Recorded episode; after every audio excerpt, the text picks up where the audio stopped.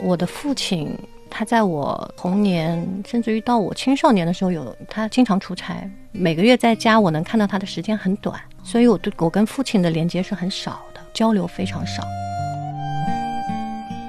有爱的能力这回事吗？有的人爱的能力强，有的人是爱无能，有吗？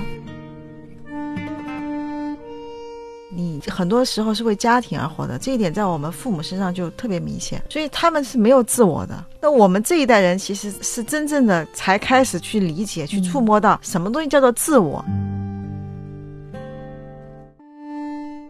我们的经历当中的这些苦难也好、痛苦也好，它有很多是需要你去疗愈的，但是它也赋予了你很多的能力。可以把它想象成一个板凳，小板凳最稳的是三条腿。你可以把它想象成这三条腿是亲情、友情、爱情，他们各自支撑你人生当中的一个腿的这个部分。如果你只要一条腿，那它肯定是站不稳的。嗨，你好，这里是大王和菲菲的播客《铺满堂》第三期的下集。因为上线的时间正好是五一的最后一天，所以我想还是要先踩在节日的小尾巴上，祝你。假日愉快，难得可以休息一下，享受一下，也沉思一下。如果你没有听过上集，那我先介绍做客的嘉宾是大王的挚友，也是知名女性作家十二。她的第二本书《不畏将来，不念过去》畅销两百万册以上，也让她登上了中国作家富豪榜。本期我们继续来试着聊一聊女人一生当中最重要的三个支柱。其实，在中国的文化当中吧，传统当中，每个人都变成了家庭，或者是社会，或者是你身处环境当中的一个分子。千百年来，好像每个人都是这样活的。其实，自我这个概念对中国人来讲是很新的，因为它是一个舶来词，原来是没有自我的，只有集体。你原来有宗族，对不对？你很多时候是为家庭而活的，这一点在我们父母身上就特别明显，所以他们是没有自我的。那我们这一代人其实是真正的才开始去理解、去触摸到什么东西叫做自我，自我这个东西是什么？它是会有很多冲突的，因为你想去。自我的时候，你父母就告诉你说这不可以，这不行，这不允许，对不对？你不管做什么，永远都会有人说你，你选的不对，你做的不对，你这样太自我了。但事实上，其实每一个人如果没有自我的话，他是没有勇气活下去的。就是我的辛苦，我的努力，我最后得到的结果，我自己一点都不开心，我都是在为别人活。然后他们觉得看我的书的时候能唤醒他们真的跟自己内在的链接，他就会哭。这个流泪不是说很煽情的这种流泪，而是说能看到啊，我也是一个人，我是可以被允许有自己的想法的，可以允许我自己去做选择的。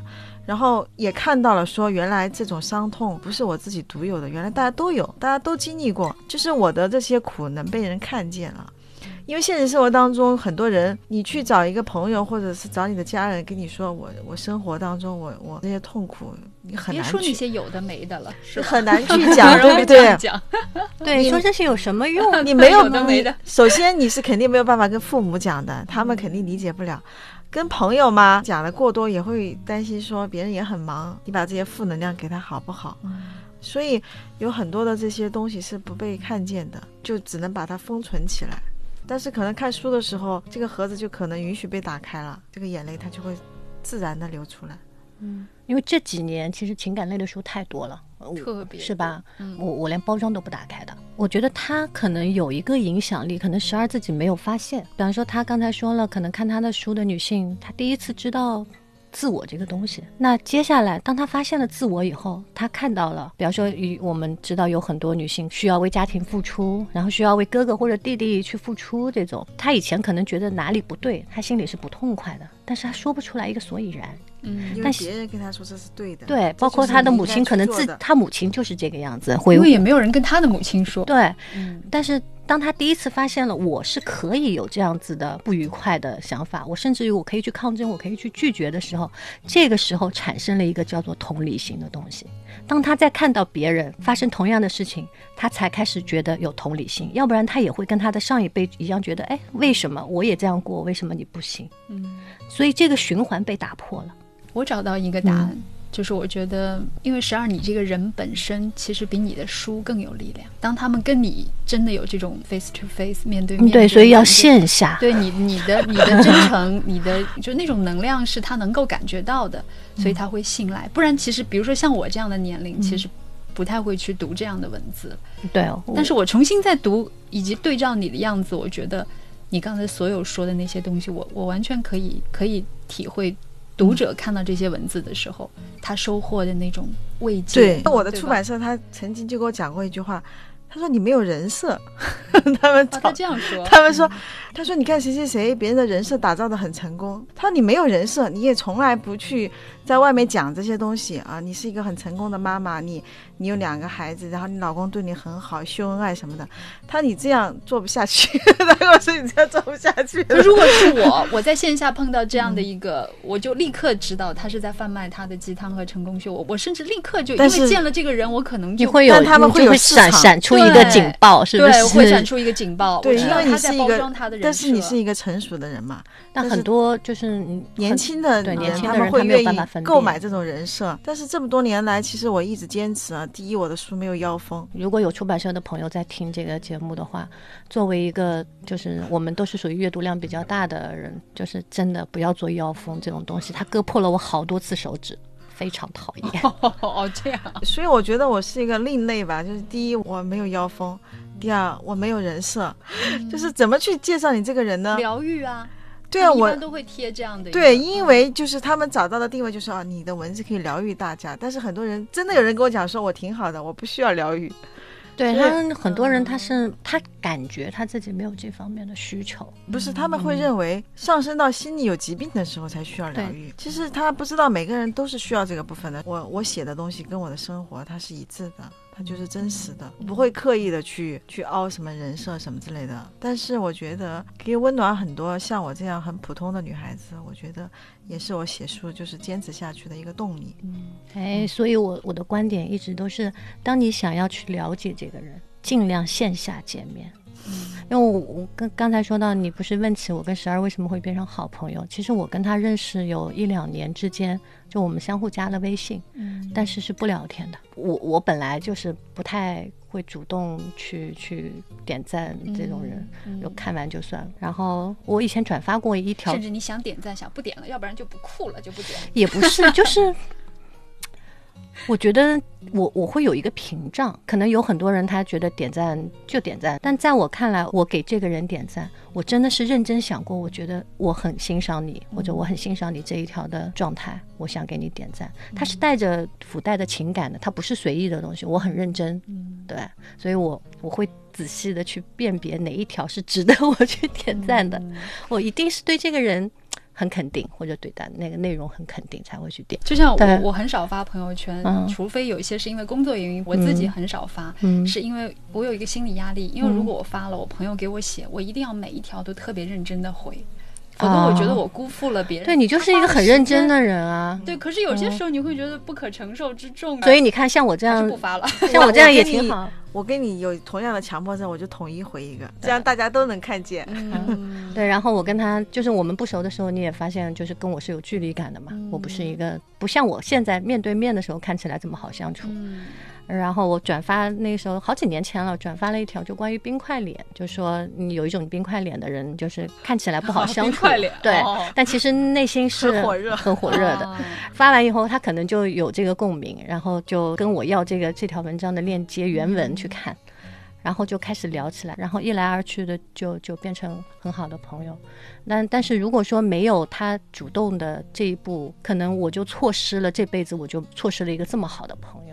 所以就大还是要发发朋友圈，对对对对，然后就是要线下见面，至少给自己或者可给对方都有一一次机会嘛。这个我认同。就像我我我前两天看你朋友圈里你说，就有些人会说，哎呀，点赞之交是被一个嘲讽的对象。可是十二觉得，对啊，你愿意花这个时间去看一看朋友的动态，你给他点个赞，表示我在关注你，这不就是你向你的朋友表达我关注你的一种方式吗？对啊，为什么要连这一点都很吝啬呢？我我我。我前两年的时候，我我我有非常认真的跟他说，嗯，因为他有一段时间他没有给我点赞，然后我很认真的跟他说，我需要你对我多一点关注。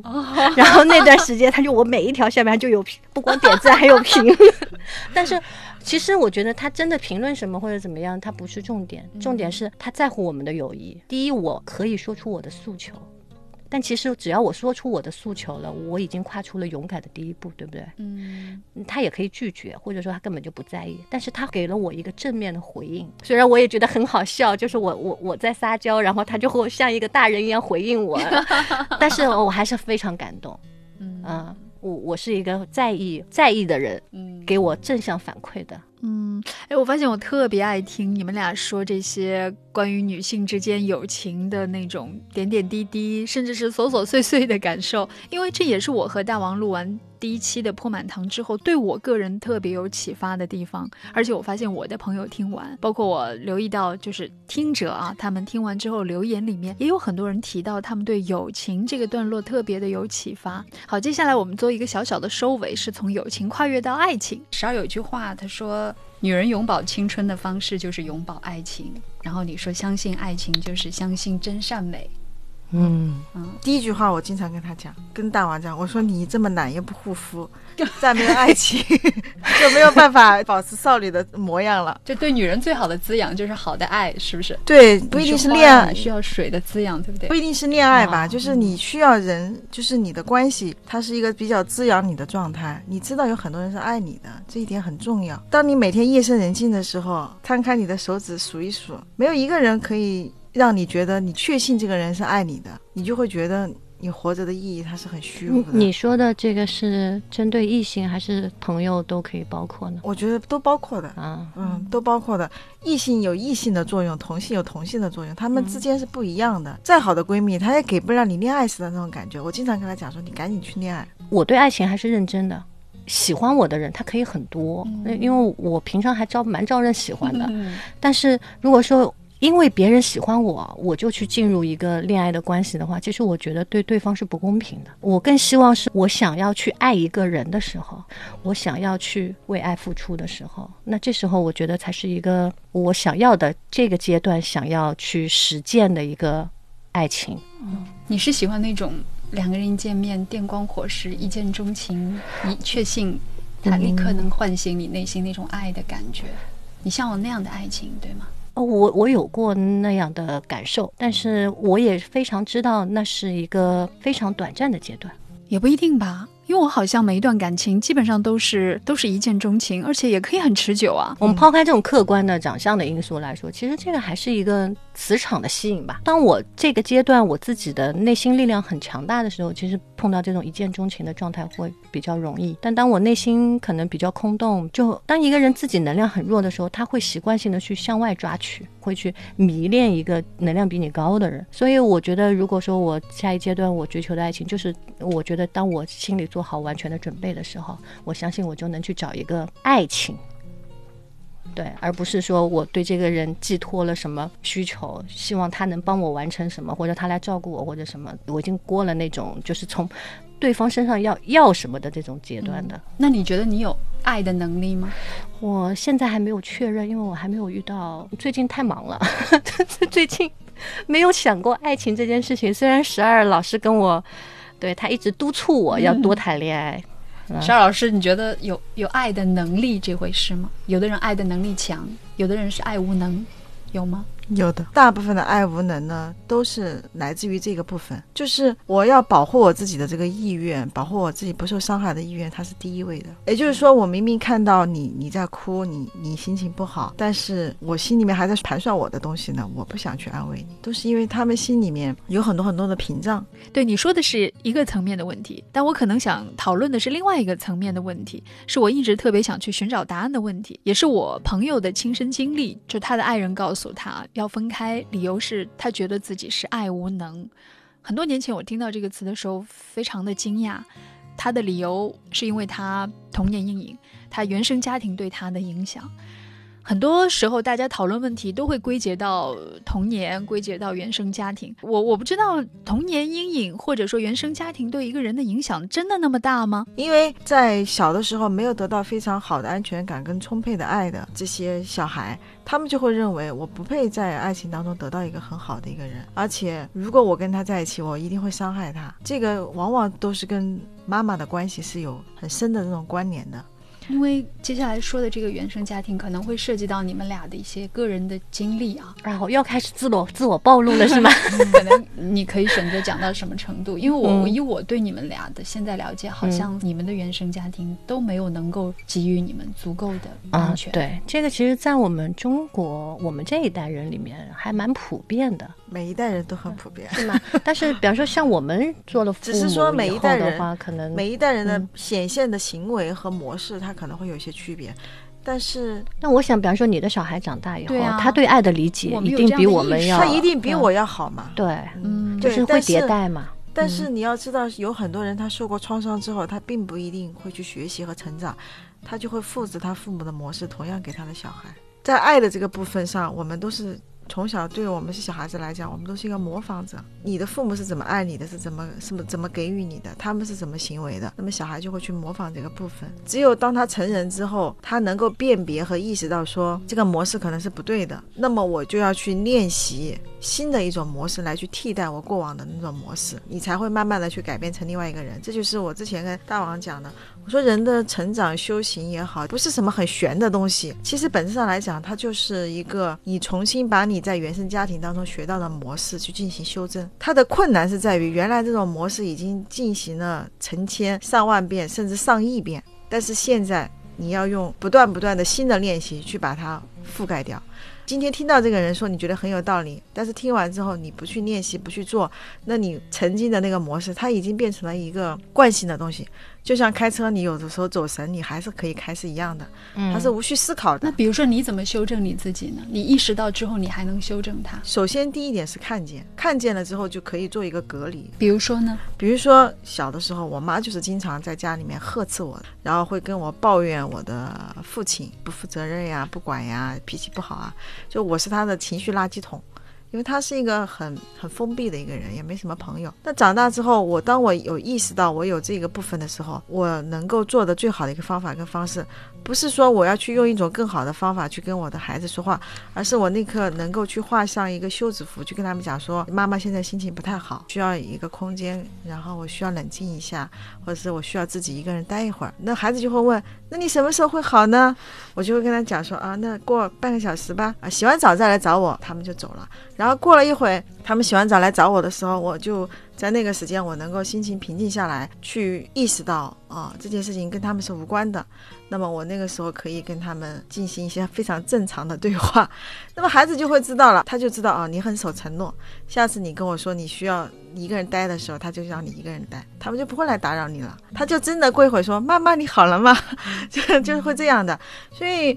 有的时候，我们不是要去变成一个你不会生气、你不会发脾气，而是你你需要给自己留出一定的空间和时间，需要让你的身边的人知道你是需要这个部分的。你做不到的时候，你就告诉他们做不到就好了，而不是做不到非要去做，然后最后的结果是你自己也没有办法承受的。因为这是我自己十年来一直不断的去学习的这个部分啊。其实有很多很多的方法，有很多很多的模式是可以去进行纠正的。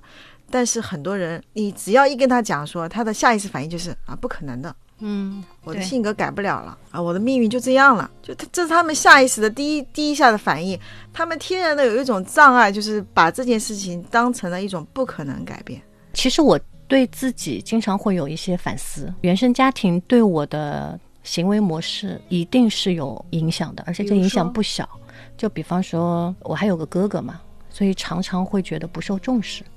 那这种不重不受重视的恐惧，会在我的成年以后，我会觉得是不是我就应该不备受重视？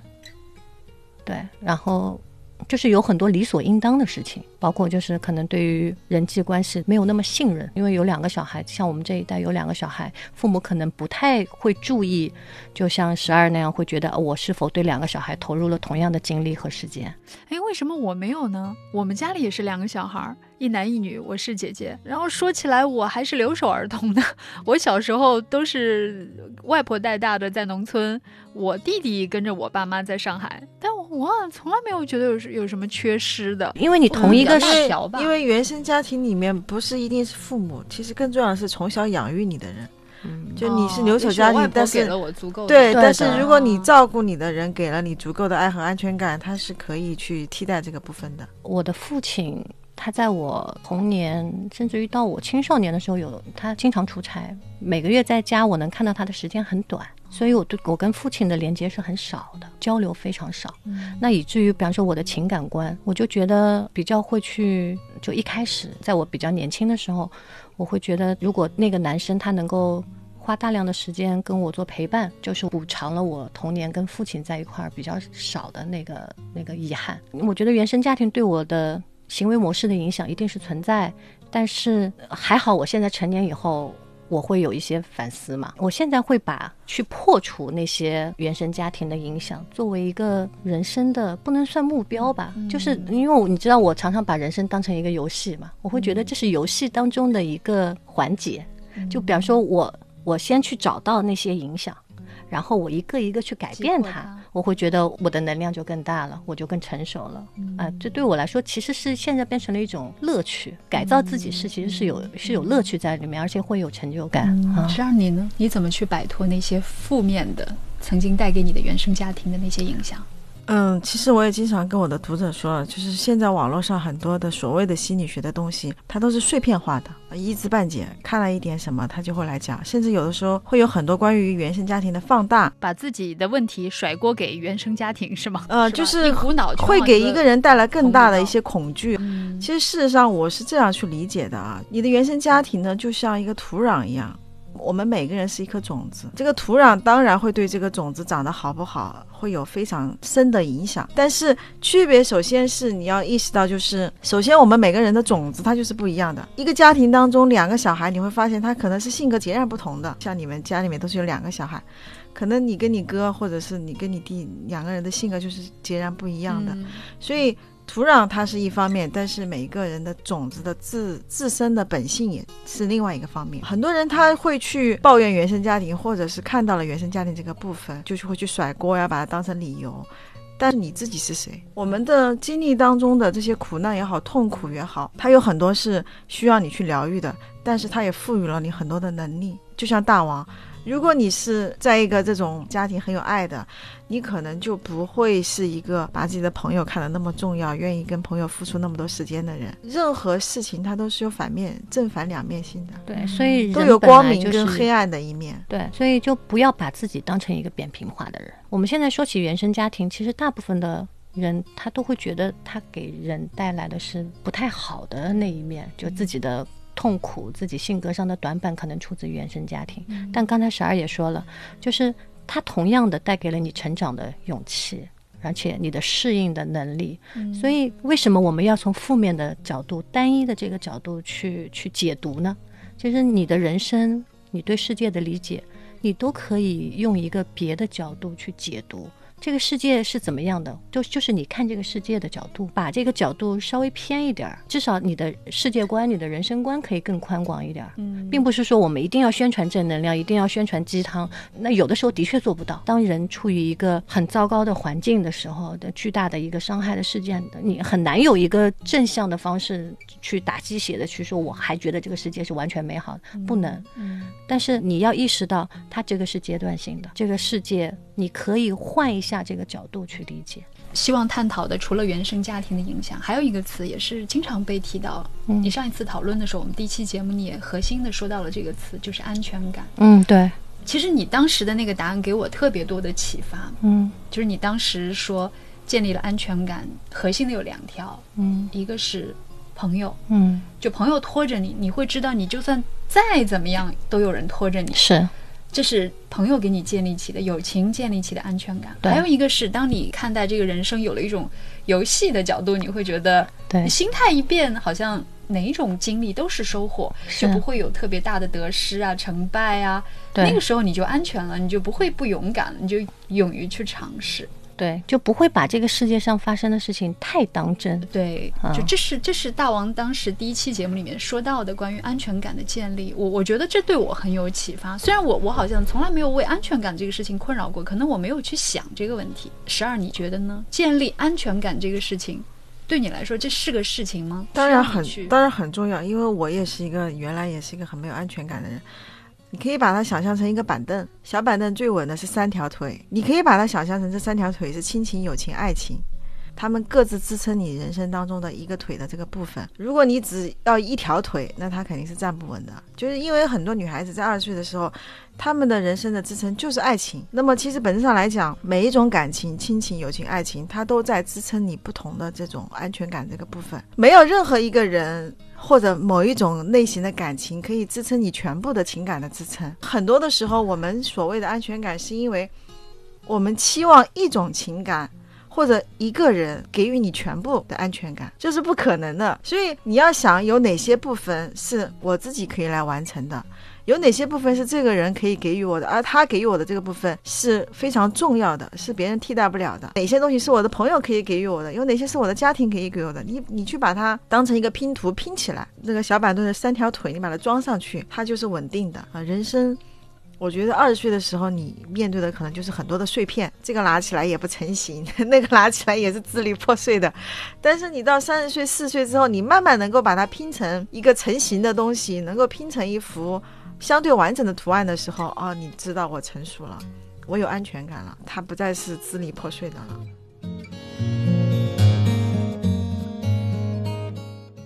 好了，铺满堂第三期就是以上。